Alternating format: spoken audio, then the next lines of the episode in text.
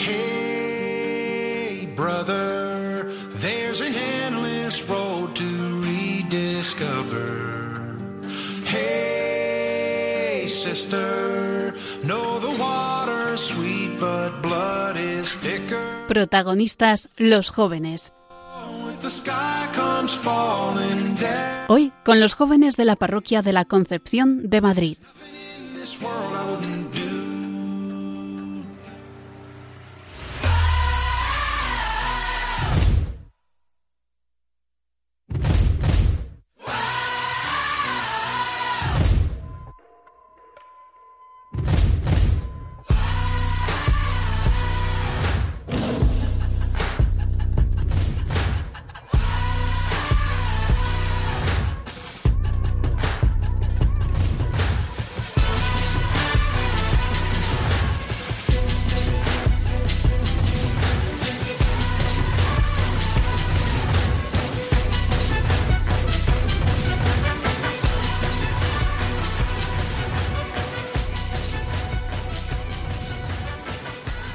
Buenas noches y bienvenidos a esta hora de radio, a esta hora nocturna y a este espacio que es para vosotros, para los jóvenes. Arrancamos esta temporada 2021-2022 con las pilas cargadas y muchas ideas en la cabeza. Este año nuestro programa llega con aires renovados, con nuevas secciones y con un equipo de altura. Te lo decía antes, una vez al mes, en concreto los terceros martes de cada mes, de 11 a 12 de la noche, este va a ser tu espacio. Sí, para ti que eres joven y o que te sientes joven, porque esto es para gente de todas las edades. Aquí hablaremos de temas que te afectan en tu día a día. Nos haremos las preguntas que tú te haces y nos pondremos en tu piel, en la piel de un joven del siglo XXI que quiere vivir en cristiano. Y todo esto lo haremos los jóvenes de la parroquia de la Concepción de Madrid, que hacemos este programa con tanto cariño. Os saluda en su nombre Jaime Cervera. Hechas las presentaciones, comenzamos.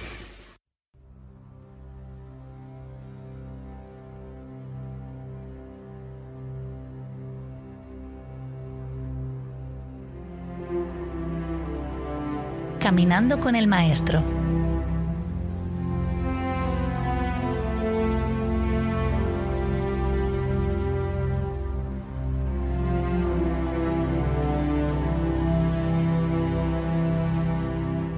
Pues comenzamos este primer programa del curso de la mejor forma posible, que es Caminando con el Maestro. Lo primero que haremos en cada programa será escuchar el Evangelio del día y el Padre Napo lo comentará brevemente. Hoy nos habla el evangelista Mateo.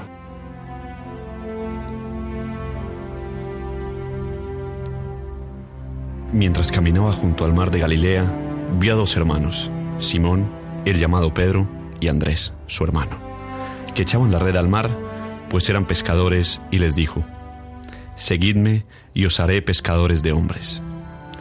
Ellos al momento dejaron las redes y le siguieron. Pasando adelante, vio a otros dos hermanos, Santiago, el de Zebedeo, y Juan, su hermano, que estaban en la barca con su padre Zebedeo, remendando sus redes, y los llamó. Ellos, al momento, dejaron la barca y a su padre, y le siguieron. Con las primeras luces del alba, que es cuando termina el trabajo de los pescadores, los pescadores trabajan de noche, cuando el día despunta, Jesús se acerca a la ribera del mar de Galilea y allí ve a dos hermanos en una parte, a Simón y a su hermano Andrés, y otros dos hermanos un poco más allá, a Juan y a Santiago. Lo primero que llama la atención de este texto es que Jesús se acerca al lugar de trabajo, al lugar donde la vida se desarrolla, donde la vida transita. El Señor, de hecho, más adelante, cuando vaya a buscar a Mateo, al apóstol San Mateo, también le buscará en su puesto de trabajo. Probablemente, con este gesto, Jesús lo que nos quiera decir es el valor del mismo trabajo, es decir, tener la capacidad de responder al trabajo que a uno le toca hacer, tener la capacidad despierta de trabajar como los trabajadores de la tierra las ocho horas diarias, responder al trabajo diario, es responderle al mismo Señor. Y probablemente la cosa vaya más allá. Es decir, si estos pescadores tienen la capacidad de responder al trabajo diario, fatigoso y arduo, Jesús seguramente pensaría para él que tienen también la capacidad de responderle a Dios. Quien responde a la vida diaria, quien hace lo que tiene que hacer, tiene capacidad para responder también al Señor, porque en el deber hacer de cada uno de nuestros días se manifiesta la voluntad de Dios. Otro detalle precioso de este Evangelio es ver cómo Jesús llama a dos parejas de hermanos. Los primeros apóstoles son hermanos de carne, en dos parejas, ¿no? Probablemente lo que quiera decir Jesús con este gesto simbólico es que todos aquellos que vendrán después al grupo de los apóstoles entrarán en una fraternidad. No obstante, Jesús más adelante llamará a sus apóstoles hermanos. Todos vosotros sois hermanos. También la Iglesia es una fraternidad que arranca con la elección de dos parejas de hermanos a la orilla del mar de Galilea. Se nos dice que cuando Jesús llama a estos cuatro apóstoles, dice el texto de San Mateo que Pedro y Andrés, para seguir a Jesús, dejan las redes. Sin embargo, más adelante, cuando se describe la reacción de Juan y de Santiago, lo que el evangelista detalla es que estos dos, estos dos apóstoles lo que dejan es la barca y a su padre. Es decir, Andrés y Pedro dejan las redes y Santiago y Juan dejan la barca y el padre. Son, si queréis que lo digamos así, los dos pilares de la seguridad psicológica. Uno son las redes, que es el trabajo, el sueldo a fin de mes, ¿no? que garantiza la posibilidad de poder comer. Y otros dejan al padre y a la barca, es decir, el hogar, el hogar. De esta manera, eh, lo que se le pide a los apóstoles es que dejen el futuro y el presente en manos del Señor. Él será el futuro de estos apóstoles que marchan detrás de Él y Él será el hogar en el que encontrarán todo cobijo. De esta manera Jesús no llama a los apóstoles a una vida de aventureros, sino a la pasión de vivir estrechados a su presencia. Jesús se va a convertir en su único afecto, que es lo que dejan al dejar el Padre, al dejar la familia, y, y en su única seguridad, que es lo que dejan cuando dejan las redes. Al Señor le pedimos la gracia incomparable de ser llamados y que se nos conceda la dicha de poder responder en proporción.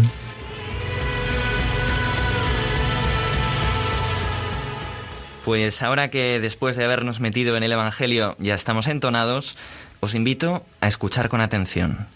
¿Lo oís? Sí, es él, el recomendador.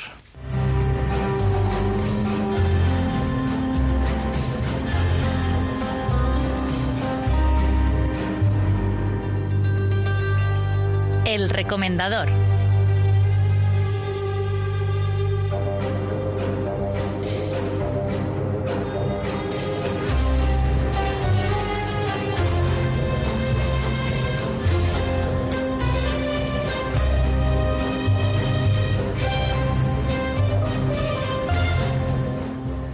Salvador Tamendi, nuestro recomendador, ¿cómo estás? Muy buenas noches, querido Jaime. Pues muy agradecido de poder estar aquí por primera vez en la radio, que a tantos y tanto nos acerca. Con ganas de empezar esta nueva temporada. Bueno, Salva, cuéntanos qué es esto del recomendador, que suena muy bien, pero nuestros oyentes estarán preguntando de qué va la movida. Pues te cuento, Jaime. En el recomendador dedicaremos unos minutos a invitar a disfrutar de buenos libros, películas, series, piezas de música y mucho más. Hoy, por ejemplo, vamos a empezar con algo de épica, que la necesitamos, ¿verdad?, para empezar con fuerza el curso. Aquí, en fin, la cortesía, el buen trato, la verdad, la fineza, la lealtad, el honor, la bizarría, el crédito, la opinión, la constancia, la paciencia, la humildad y la obediencia, fama, honor y vida son, caudal de pobres soldados, que en buena o mala fortuna, la milicia no es más que una religión de hombres honrados. Bueno, Jaime, pues cuando uno lee esos versos de Calderón de la Barca, homenajeando la vocación militar, quizás no se le hubiera ocurrido nunca que podría aplicarlos a un puñado de hombres procedentes del otro lado del Atlántico, ¿verdad? Varios siglos después de los tiempos en que vivió nuestro insigne poeta, escritor y soldado. Bueno, pues yo creo que sí es posible.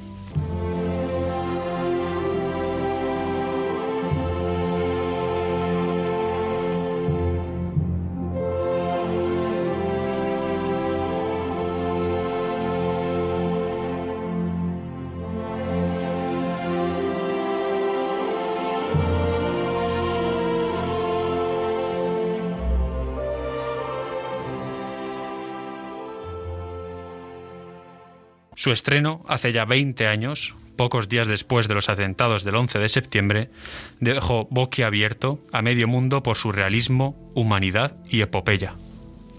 Hoy recomendamos Hermanos de Sangre, una miniserie de 10 capítulos donde seguimos los pasos de la ISI, una compañía de paracaidistas del ejército de los Estados Unidos durante la Segunda Guerra Mundial. Tras el periplo de los hombres de la ISI, desde su lanzamiento en paracaídas en la retaguardia de las playas de Normandía hasta los tranquilos campos de Austria, ya terminada la guerra en el frente europeo, Hermanos de Sangre nos puede llegar a convencer de que, como decía el español Jaime, la milicia no es más que una religión de hombres honrados. Capitán Sobel. Mayor Winters. Capitán Sobel. Se saluda al rango, no al hombre. Quien piense en esta miniserie como un ejemplo más del género bélico del séptimo arte no puede estar más equivocado. Hermanos de Sangre no se limita a mostrar el lado más crudo de la guerra, eh, los tiros, las trincheras y la muerte. Eh, todo lo contrario. Sin olvidar lo más terrible del día a día de un soldado en un conflicto, cada episodio también dedica tiempo a esa cara más humana de la guerra. Ese lado en el que pocas veces pensamos, el de los lazos y afectos forjados entre quienes saben que quizás cada amanecer sea el último que vean en su vida. El coraje, el sentido del deber y la hermandad se entremezclan con el miedo, la cobardía y la venganza. ¿Es esto algo personal, Joe? ¿El qué? ¿Es algo personal para ti? No, te he dicho que es una orden. ¿Está enterado de esto el mayor Winters? ¿Eso qué importa? Y un cuerno no importa. ¿Y si ese tipo solo es un soldado? ¿Qué? ¿Y si es un oficial sin ninguna relación con las SS? ¿Y si es inocente? Escúchame, ¿y si es un puto comandante nazi de un puto campo de esclavos? ¿De cuál? ¿De qué campo? No tienes ninguna prueba. ¿Estuviste en Landsberg? Ya sabes que sí. ¿Crees que es un soldado como tú y como yo? ¿Un oficial alemán inocente? ¿Dónde coño te has metido estos últimos tres años? Los soldados de la compañía ISIS se enfrentarán a inclemencias meteorológicas, contraataques inesperados, operaciones fallidas, momentos de gloria, escasez de suministros, relevos inexpertos en el arte de la guerra, oficiales heroicos que cruzan líneas enemigas y multitud de eventualidades más. Que después de conectar con la compañía Item, él volvió.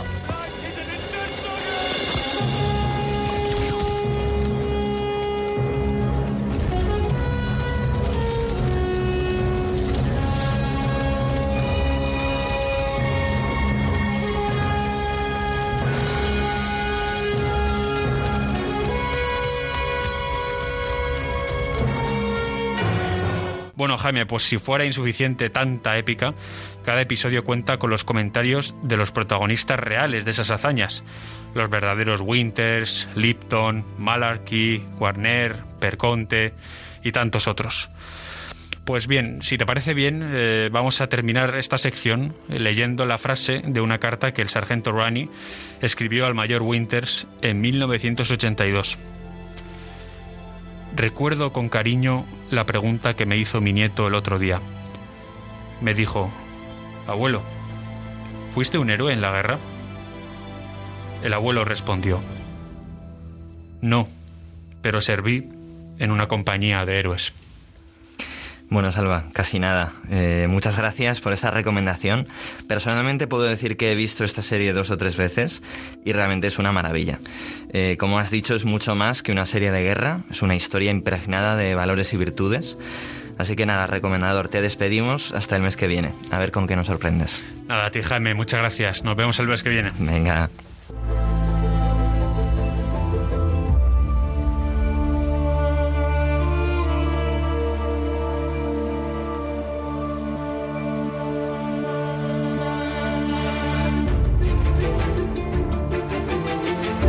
En la llaga.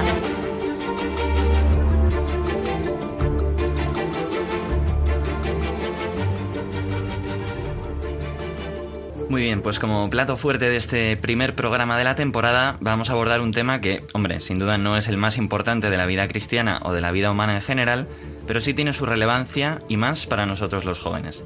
Hablemos de relaciones sexuales.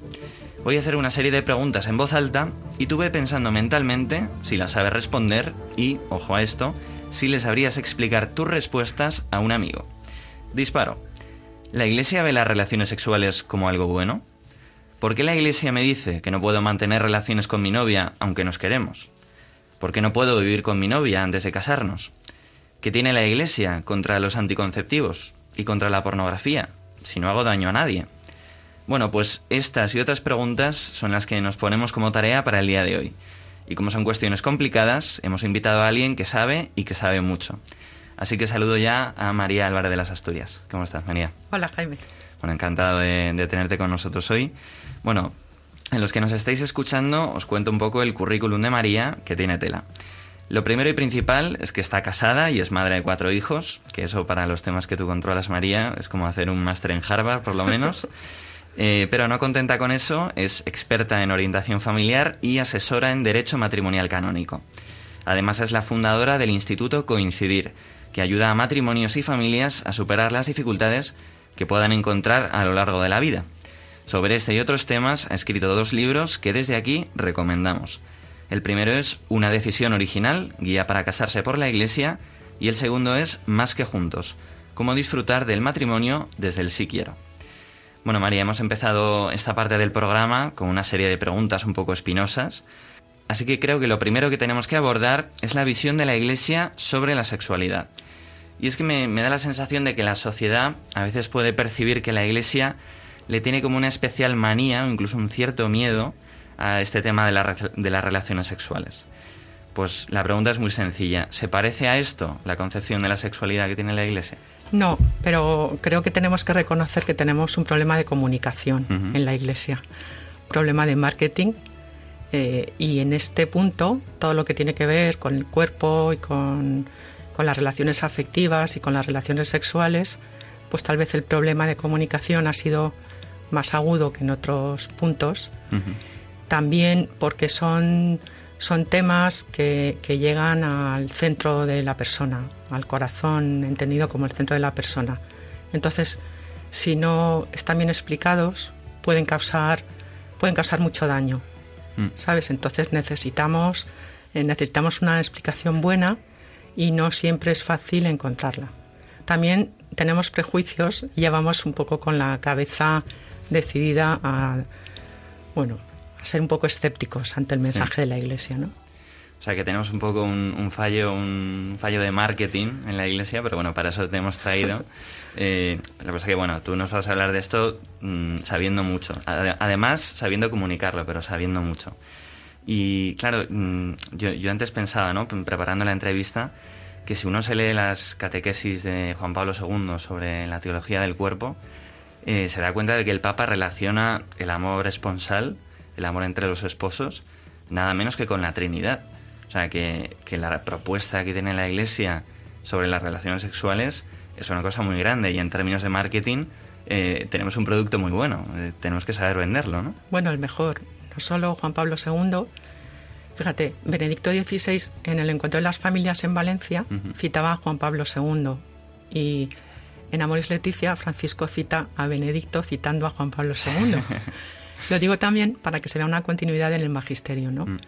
Todos los romanos pontífices desde antes de Pablo VI van en la misma línea y lo que han hecho es profundizar en toda la teología del matrimonio, que estaba un poco apartada, ¿no? Mm. Hemos dedicado, la Iglesia ha dedicado más interés y más estudio a otros sacramentos, pero lo que dice Juan Pablo II es lo que tú acabas de decir, que los esposos son imagen de la Trinidad, no cada uno por su cuenta, no tanto cada uno por su cuenta como en el momento de la unión.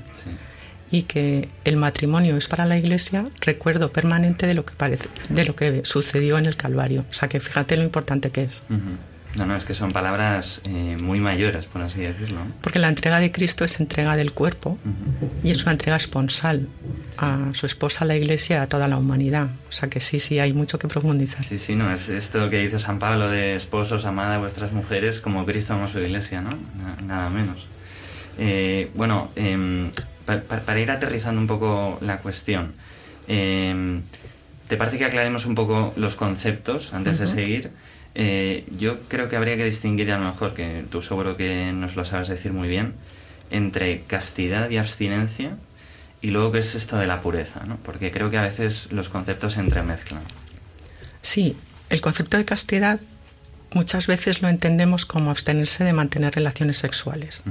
Y esto no es correcto, porque eh, estamos llamados a la castidad todos.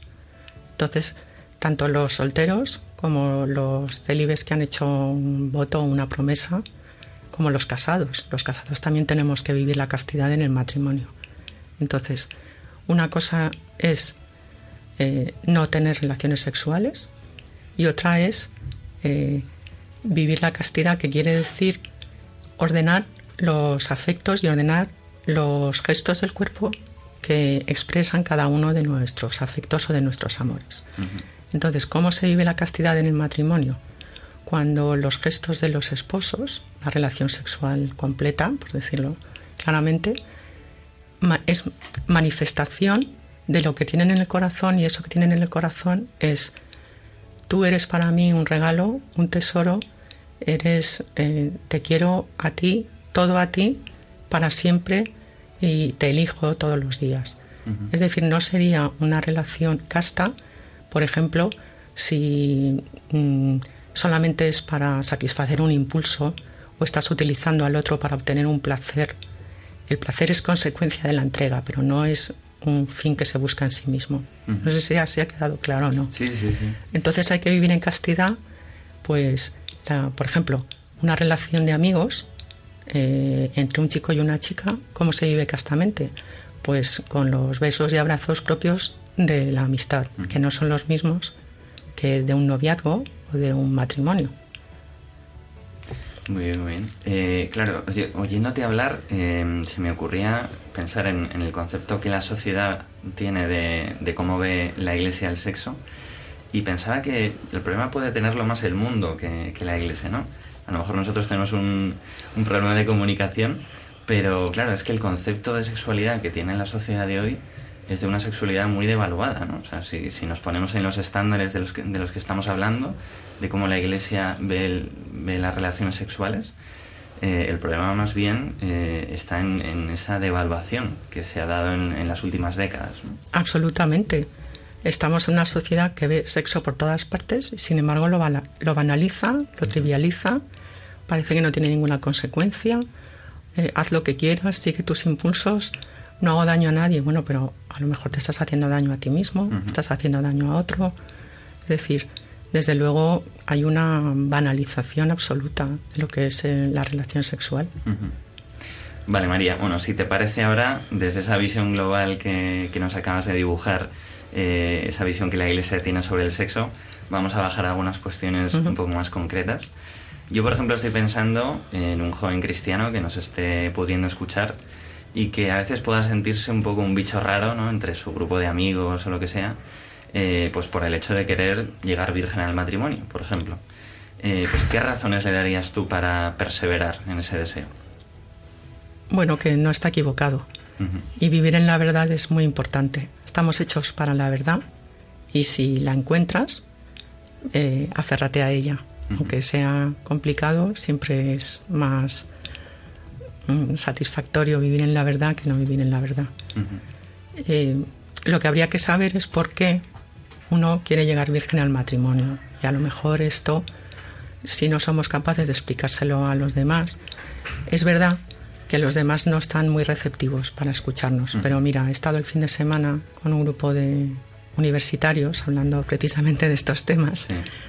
y, y había una pareja de novios maravillosa que me decían que, que los compañeros de universidad les veían como unos bichos raros pero que sin embargo con el paso de los años, están en tercero de carrera, pues se han ido conociendo y los compañeros de carrera ven pues que estas chicas son guapas, listas, simpáticas, que no son unos marcianos y entonces respetan, aunque no compartan, respetan, ¿no? su forma su forma de pensar. Esto es lo que lo que hay que hacer. Tú si estás convencido, no te equivocas, vas bien, eh, la experiencia dice que aunque no entiendas bien por qué, en la duda fíjate de la iglesia, porque la iglesia que es madre tiene una experiencia de años. Yo cuando he tenido dudas, que también las he tenido, cuando me he fiado de la iglesia no me he equivocado. Entonces, mostrando a los demás que vivir así te hace feliz es la mejor forma de, comunicar lo que tú, lo que tú sabes.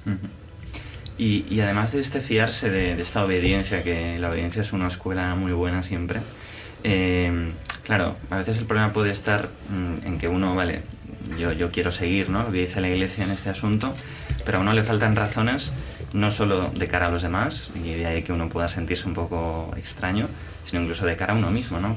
uno puede tener claro el qué, pero no el por qué. Hmm. Pues es que aquí hay que ir al principio, lo que tú decías. ¿Qué piensa la Iglesia sobre las relaciones sexuales? ¿Es verdad que la Iglesia dice que esto es malo, que esto es pecado, que esto está mal? Radicalmente no. La Iglesia, el magisterio de la Iglesia, y por no aburrir no vamos a citar todos los papas que he dicho, pero están en sus, en sus escritos. Lo que dice la Iglesia es que el sexo es algo buenísimo.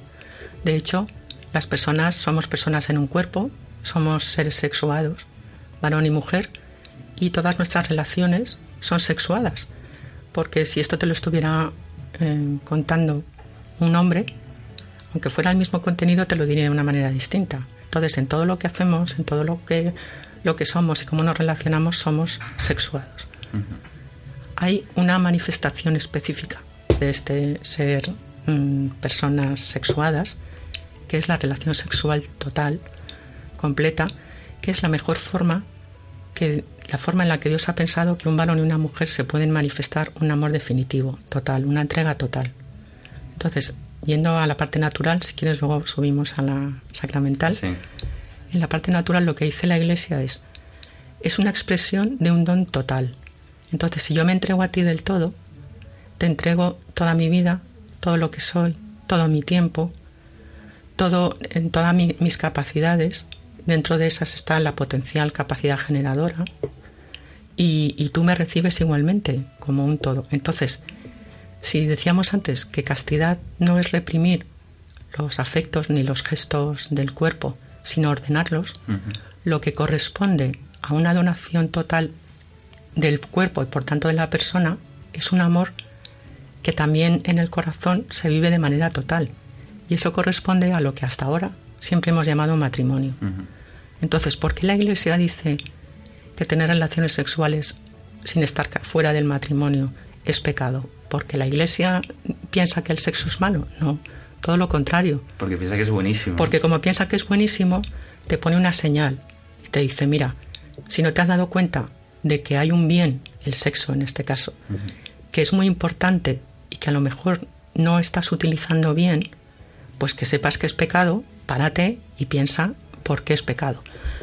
¿Por qué la Iglesia recomienda que, y enseña que no tengas relaciones sexuales antes de un compromiso definitivo, porque tú estás viviendo un amor que todavía no es definitivo porque no puedes, porque tienes dudas, porque no quieres, por la razón que sea, pero no es definitivo. Entonces tú no has podido decir contigo en todo y para siempre. Y sin embargo, con el cuerpo estás diciendo contigo en todo y para siempre, me entrego a ti. Entonces ahí hay un desequilibrio entre la parte externa y la parte interna, que es un desajuste. Esto es lo que dice la Iglesia. Yo sé perfectamente que este es uno de los puntos más difíciles de aceptar, pero la explicación antropológica a mí me parece que es sensata. ¿eh? Sé que es difícil de aceptar, pero es así. ¿Por qué? Pues mira, porque los jóvenes que empiezan con 12 y 13 años en los botellones, a enrollarse unos con otros, se están haciendo daño a ellos mismos y a, la persona a la que se entregan. Porque eh, cuando tú entregas tu cuerpo, estás entregando toda tu persona. Yo no puedo entregar mi cuerpo y que el alma de María salga y que eso se convierta únicamente en un ejercicio gimnástico que produce más o menos placer. Es que si yo me entrego a ti, te estoy entregando toda mi persona. Y vamos dejando trocitos de nuestra persona en distintas relaciones y esa entrega pide ser acogida también de manera total. Y esa falta de acogida nos va haciendo daño. De hecho, hay muchas personas que cuando llegan a, encontrar a la persona con mayúsculas con la que les gustaría compartir el resto de la vida, tienen miedo, porque antes les han hecho daño. Y entonces piensan, como ya me he entregado a otras personas y no he sido recibido o recibida como, como hubiera deseado, de esta manera total, ahora tengo miedo de entregarme otra vez y que me vuelvan a hacer daño. O sea que tiene sus razones. O sea, por, recapitular un poco, ¿no? Al final la Iglesia eh, requiere un gran compromiso, como es el del matrimonio, porque, porque estamos hablando de una cosa muy grande, ¿no? Como, como, es el sexo. O sea, una cosa muy grande se, se pide o se, se solicita un, un compromiso también eh, a la altura, por así decirlo. Pero porque hemos dicho antes que cada tipo de afecto tiene su forma de comunicarse. Y te digo que a un amigo pues, le das un abrazo o le das unos golpes en la espalda o le das un puñetazo cariñoso en el hombro. A tu novia le das un abrazo o un beso que no es el que le das a un amigo, es distinto. Mm. Bueno, pues hay una forma de manifestarse un amor que es total y definitivo, que es una relación sexual. Por eso es que es el lenguaje del cuerpo que expresa lo que uno vive en el corazón. Y tiene que haber una correspondencia entre el corazón, entendido no como sentimiento, sino como toda tu persona y lo que manifiestas en el cuerpo. O sea, darle un, un, beso de tornillo a una amiga tuya no es conveniente, porque le estás diciendo con el cuerpo algo que no corresponde con lo que tú vives con ella, que es una amistad. En cambio, darle un beso de tornillo a tu novia, pues bendito sea Dios. Pues María, muchísimas gracias por, por, habernos hablado de esto que es tan grande, de, la sexualidad, que es algo que ha querido Dios y que es muy buena, eh, pero también siempre en su, en su marco, ¿no? Eh, en donde corresponde. Eh, pues eso, muchas gracias por, por haber estado aquí con nosotros y nada, esperamos tenerte pronto de vuelta. Cuando queráis, gracias. Bueno. Bueno, en la introducción del programa te decía que este año hemos hecho un rediseño de las secciones, pero hay una que hemos querido mantener porque nos parece fundamental. Es el momento en que te damos el micrófono a ti, que nos escuchas. Así que abrimos ya nuestra bandeja de entrada.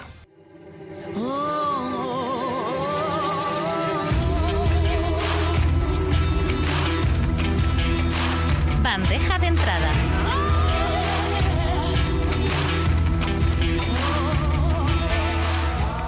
Vale, te explico. Aquí en la bandeja de entrada recibiremos cualquier mensaje que nos quieras enviar.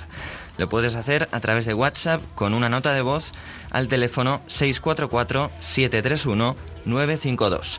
Repito, el 644-731-952. Y ahí puedes mandarnos pues una pregunta, una inquietud, algo que te haya pasado, lo que quieras. Claro, la sección de hoy es rápida, porque al ser el primer programa de la temporada no habéis tenido ocasión de mandarnos ningún mensaje. Pero a partir del mes que viene reproduciremos o leeremos lo que nos mandéis y trataremos de escucharos, de apoyaros y de responder a cualquier duda que podáis tener. Así pues, seguimos adelante. Bueno, hemos comenzado el programa con el pasaje de la llamada de Jesús a los apóstoles en el lago. Ahí estaban Pedro, Andrés, Santiago y Juan entre las redes. Y por nuestra parte, aquí también vamos a hablar de redes, pero no de las de los peces, sino de las de pescar hombres.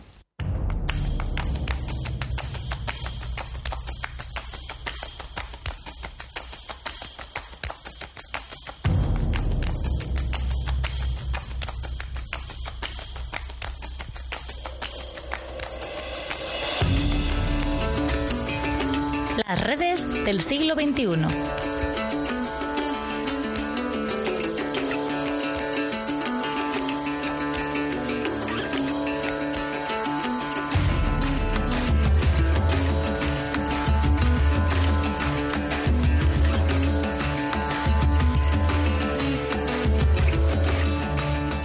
¿Qué tal? Buenas noches, Jaime. Pues muy contenta de estar aquí con vosotros. Y yo de que estés aquí. A ver, cuéntanos de qué va a tratar esta sección que, que encabezas, esto de las redes del siglo XXI. Pues ya has adelantado algo, Jaime, porque la verdad es que tiene un título que le viene al pelo. En esta sección traeremos cada mes una iniciativa, por lo general digital, centrada en acercar la palabra de Dios y otros temas relacionados con la fe. Por ejemplo, un canal de YouTube, una cuenta de una red social, una serie, una aplicación, lo que sea. Eh, muy, muy interesante esto que cuentas porque es que el mundo digital hoy en día tiene mucha importancia. Eh, por cierto, que hace solo unos días celebrábamos el aniversario de la beatificación de Carlo Acutis, ya que él fue un pionero de la evangelización virtual, creo que le podemos nombrar patrón de esta sección del programa. Eh, oye, Ana, ¿y por qué es especialmente importante hablar de evangelización en el siglo XXI? Pues mira, principalmente por esto de renovarse morir. Y ojo, que aquí no estoy queriendo decir que el mensaje que propone la Iglesia esté anticuado y entonces tenga que ser transformado para satisfacer las corrientes de la sociedad actual. No, me refiero más bien a la renovación en cuanto a cómo se comunica y difunde este mensaje. Claro, mm, a fin de cuentas, si San Pablo viviera hoy, probablemente no mandaría cartas manuscritas. Justo. A lo largo de los siglos, como hemos ido viendo, la Iglesia se ha adaptado en su forma de comunicar y anunciar el Evangelio. Por poner algún ejemplo, podemos pensar en las esculturas de los pórticos de las iglesias góticas, no en vano se llamaban Biblias de piedra, o en las vidrieras, que cumplían una clara función catequizante en un contexto medieval donde la mayor parte de la población no sabía ni leer ni escribir. Y bueno, como una imagen vale más que mil palabras, pues era la forma más acertada de dar a conocer el Evangelio. Ah, pues está bien visto. Oye, ¿y cómo se pone en práctica este principio en nuestra era? Pues está claro que Internet y las tecnologías de la información son los canales de comunicación más poderosos que han existido hasta ahora. Así que tiene todo el sentido del mundo que la Iglesia también se sirva de ellos en su cometido misionero. Pues sí. Y bueno, en este sentido te introduzco a nuestro protagonista de hoy, que seguro que le conoces, y no es otro que Robert Barron, el obispo auxiliar de Los Ángeles. Sí, sí, un crack. Sí. Él tiene una frase que resume súper bien su labor, y es que dice que si Pedro y Pablo hubiesen tenido Internet, lo habrían utilizado. Si quieres llevar el Evangelio a todas partes, debes usar todos los medios a tu disposición. Y bueno, pues a esto se dedica el obispo Barron, a ser probablemente el mayor difusor de la fe católica en Internet de todo el mundo. Entre sus muchas iniciativas, la joya de la corona se la lleva Word on Fire, que es un canal multimedia que puso en marcha en el año 2000 y pone énfasis y urgencia en el uso de medios y tecnologías de comunicación innovadoras. En la última década ha tenido un grandísimo alcance. Oye, has dicho que es un canal multimedia. ¿En qué consiste esto exactamente? Pues ellos se definen como un ministerio global que usa los medios de comunicación para proclamar a Cristo en la cultura. Desde la página web, que digamos que es el portal que engloba todo, se puede acceder a todos los recursos que ofrece. Publican homilías, reflexiones, artículos, lo que sea sobre temas de formación católica y acompañamiento espiritual. Para ello eh, utilizan vídeos de YouTube, libros, podcasts, DVDs. Como ves, están en todo y es un reflejo claro del planteamiento original de Barron de usar todos los medios a su disposición para evangelizar. Además de esta iniciativa, está el Instituto Word on Fire, que nació bajo el lema Aprende a llevar a Cristo en la cultura con belleza, bondad y verdad.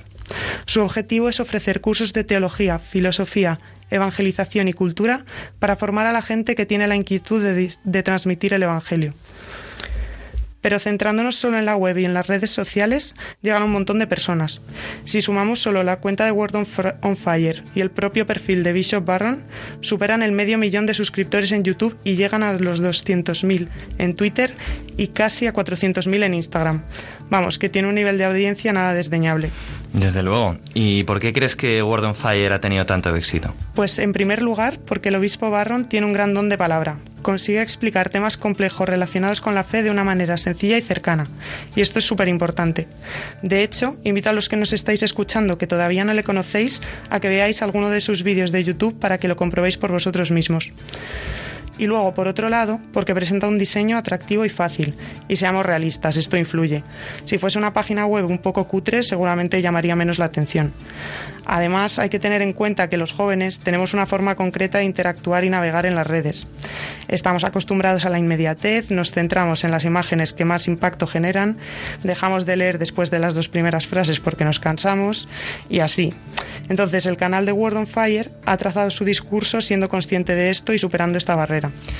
O sea que podríamos decir que Word on Fire es una de esas iniciativas de evangelización actual que merece la pena tener en nuestro radar, ¿no? Sin duda, Jaime.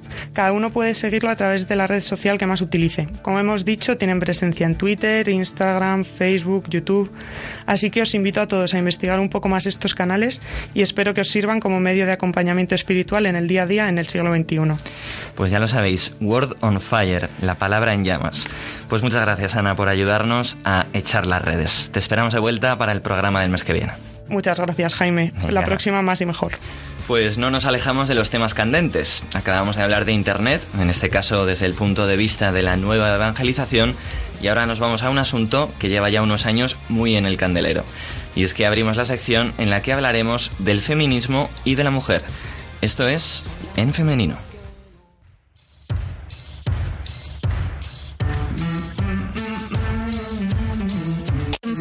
Femenino.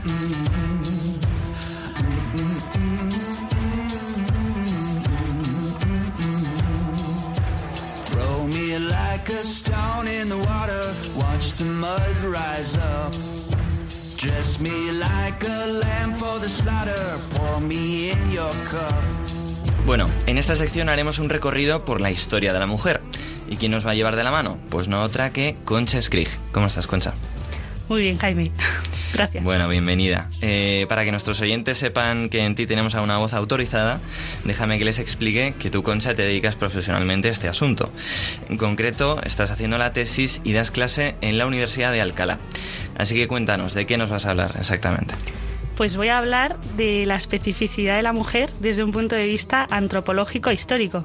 Ahí miraremos los hechos históricos en los que han participado las mujeres y más concretamente aquellos en los que las mujeres han figurado como protagonistas. Bueno, tienes, tienes faena, ¿eh? eh oye, ¿y por qué vamos a dedicar un espacio exclusivo a la huella femenina? pues los que estamos acostumbrados a leer historia eh, nos vamos dando cuenta de que esta relata los hechos extraordinarios, normalmente políticos, económicos o científicos, llevados a cabo por varones blancos. es así que quedan excluidos muchos matices, y entre ellos aquellos aportados por las mujeres. Obviar la experiencia de la mitad de la población mundial, alejada de una comprensión integral de la realidad. Por eso pretendemos desde aquí recuperarla.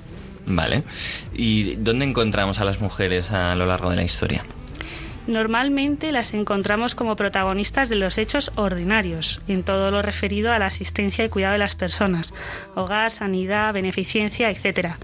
Por lo que para rescatarlas del olvido en el presente ciclo sacaremos a la luz aspectos familiares, sociales y profesionales en los que ellas tuvieran una participación importante. Iremos dando pasitos hacia una historia integral que refleje lo que han dicho, hecho o pensado no solo los varones, sino también las mujeres. Ok. Eh, ¿Dónde y cuándo se comenzó a estudiar la historia con esa inclusión de las mujeres? Pues el país en el que se ha destacado de los estudios sobre la mujer ha sido los Estados Unidos, que son los iniciadores de los Women's Studies. Resulta interesante la consulta de la obra de varias historiadoras. De la primera mitad del siglo XX destacan Mary Beth, Miriam Holden y Eugenie Leonard. Igualmente, desde la década, de 1960 destacan Gerda Lerner, Natalie Davis y Jill K. Conway. Estas mujeres vieron que era importante el camino académico para aportar un fundamento sobre el que reivindicar la igualdad de derechos para la mujer desde manera global. Oye, ¿y de estas a quién resaltarías? Pues la que más destaca es Mary Ritterberg, la verdad.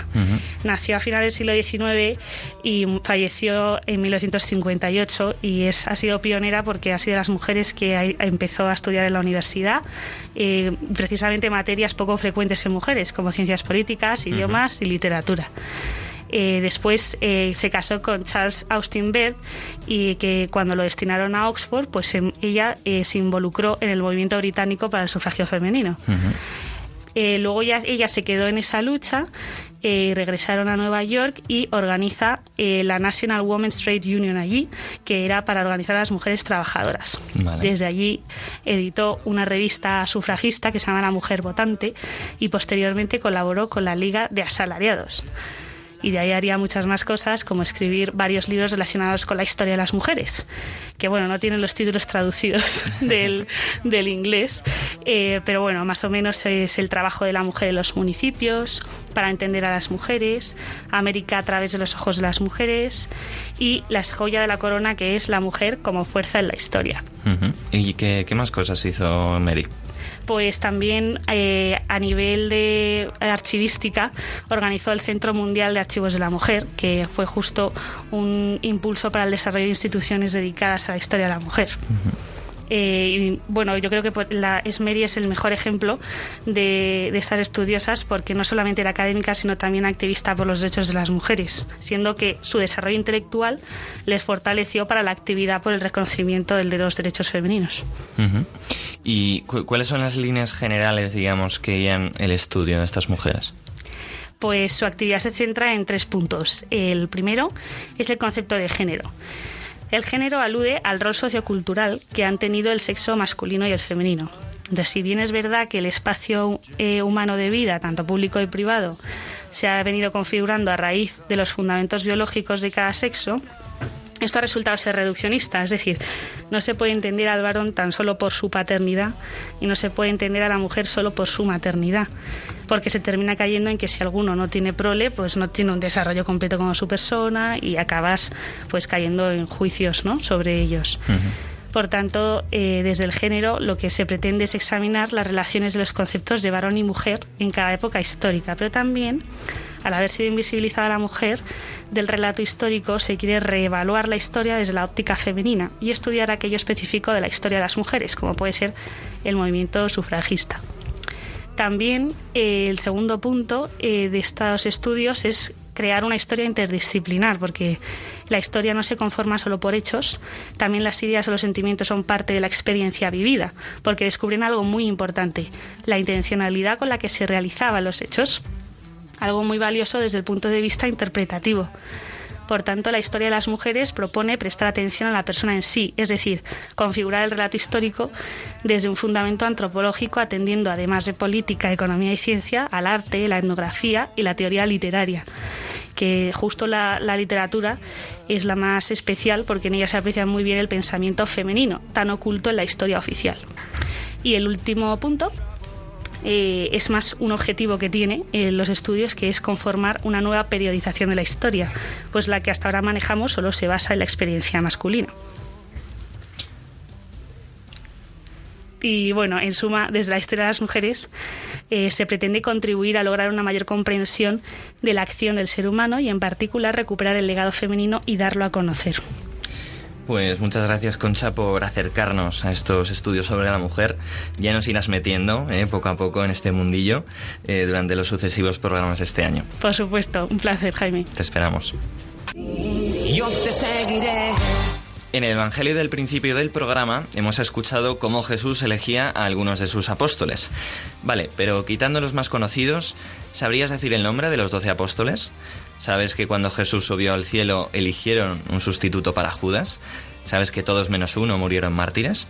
Bueno, si tus conocimientos sobre los apóstoles están un poco oxidados, no te preocupes que llega Ana Peláez.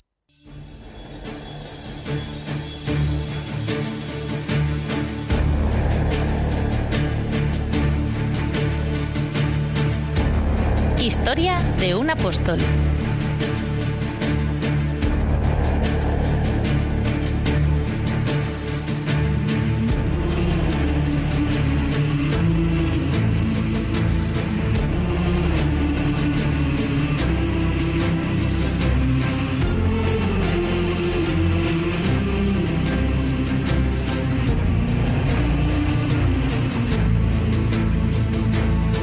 Noches, Ana. Entonces tú nos vas a acompañar este año contándonos la vida de los apóstoles, ¿no es así? Buenas noches, Jaime. Así es. Cada mes iremos repasando la vida de un apóstol distinto, aunque hoy no hablaremos de ninguno en particular, sino que dedicaremos la sección a hacer una pequeña introducción para ponernos mejor en situación. Porque claro, ¿qué significa ser un apóstol? ¿Qué diferencia hay entre los doce y San Pablo, que se llama a sí mismo apóstol en sus cartas? ¿Es lo mismo que ser discípulo? Venga, vamos a empezar por esto último. Tú sabes lo que es ser un discípulo, ¿verdad, Jaime? Mm, bueno, eh, yo creo que el discípulo en la Biblia generalmente se refiere pues, a los seguidores de Jesús, ¿no? Eso es. Vale, el discípulo... Es, menos mal que esa la he acertado. Desde luego, ¿eh? Discípulo es una palabra más amplia. Pueden ser los doce, pero se puede referir a cualquier creyente. E incluso en un pasaje del Evangelio se habla de un grupo de unos 72 discípulos a los que Jesús envía a predicar. Es decir, que nosotros, por ser cristianos, somos automáticamente discípulos. Vale, aclarado. Entonces, ¿qué significa ser apóstol? Pues mira, la palabra apóstol viene de la palabra griega apostoloi, que significa tiene sentido, tiene enviado. sentido. Sí. Apóstol, O sea, apóstol. eh, Nuestro idioma ¿Qué significa enviado? Perdona. Por lo tanto, en general un apóstol es una persona enviada por alguien. En el contexto cristiano, esta persona es un discípulo enviado por Cristo, es decir, un discípulo al que se le confía una misión. De la manera en la que habla San Pablo de sí mismo como apóstol, se pueden sacar tres requisitos necesarios para ser apóstol. El primero es haber visto al Señor, haber tenido un encuentro con Él. El segundo es haber sido enviado por Jesucristo. A esta persona enviada se convierte en embajador y siervo de Cristo. Y por último, haber sido enviado con la misión de anunciar el Evangelio, es decir, a predicar y dar testimonio de la resurrección de Cristo. Benedicto XVI dice que la misión de todos los apóstoles de Cristo en todos los tiempos consiste en ser colaboradores de la verdadera alegría, en ir por los caminos del mundo siendo siervos de Dios y de las almas, siempre confiando, abandonado totalmente a las inspiraciones del Paráclito, a la acción de la gracia. Pero Ana, con esta definición de apóstol, cualquiera puede ser apóstol. Mm, ¿Son los doce algo especial? O sea, ¿qué les distingue de los demás apóstoles? Buena pregunta, Jaime. Los doce reúnen estos tres requisitos que hablábamos antes. Primero, son llamados por Jesús, que es cuando el Señor dice eso de seguidme y os haré pescadores de hombres. Segundo, son enviados por Jesús, que es lo que recoge San Lucas en su Evangelio. Convocando a los doce les dio autoridad y poder sobre todos los demonios y para curar enfermedades, y los envió a proclamar el reino de Dios y a curar. Y por último, después de resucitar, les da la misión, id al mundo entero y proclamad la buena nueva a toda la creación. Id y haced discípulos a todas las gentes, bautizándolas en el nombre del Padre, del Hijo y del Espíritu Santo. Vale, pero eso es lo que hace a los doce entrar, por así decir, en la definición general de apóstol. ¿Qué es lo que les hace especiales? Pues haber estado con Cristo, haber sido elegidos por Él, haber sido enseñados por Él, haber vivido con Él. Y por encima de todo, el fundamento del testimonio de los apóstoles es haber visto al Señor resucitado. Vale, y ahora que estamos con preguntas más genéricas, me surge una duda. Cuando hablamos de que la Iglesia es apostólica, ¿a qué nos referimos? ¿Cómo me alegra que me hagas esta pregunta, Jaime? Porque yo tampoco lo tenía muy claro. Menos mal que tenemos el catecismo que lo explica muy bien. La Mm. Iglesia es apostólica por tres cosas. Uno, porque fue y permanece edificada sobre testigos escogidos y enviados en misión por el mismo Cristo. Dos, porque guarda y transmite con la ayuda del Espíritu Santo la enseñanza, las sanas palabras oídas a los apóstoles. Y tres, porque sigue siendo enseñada, santificada y dirigida por los apóstoles, gracias a aquellos que le suceden en el ministerio, que son el Papa y los obispos.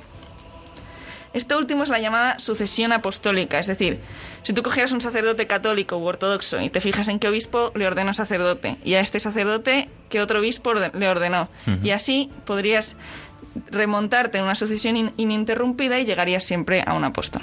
Joder, nunca lo había pensado, pero es, es fuerte, ¿no? Que el, ¿Verdad? que el cura de tu parroquia Es bastante increíble. venga sí. a los apóstoles en línea directa, es Sí, sí, sí. bastante heavy.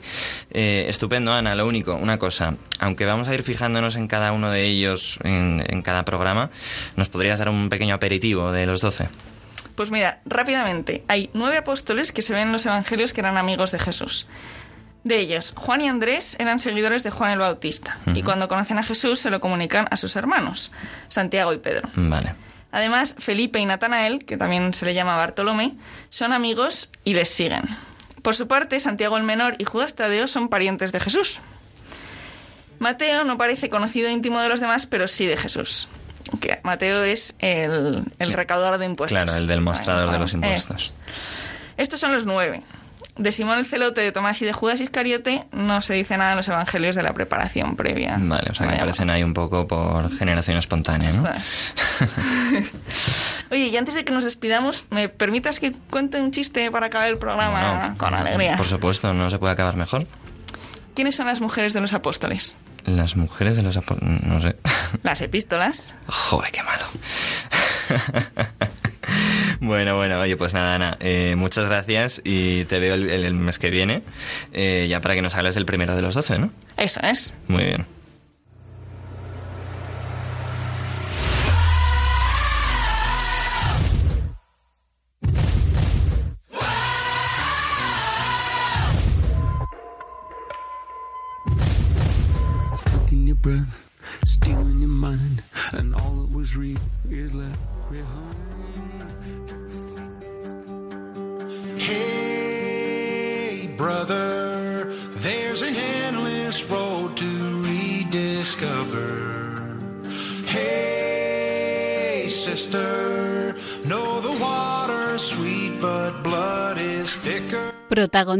los jóvenes.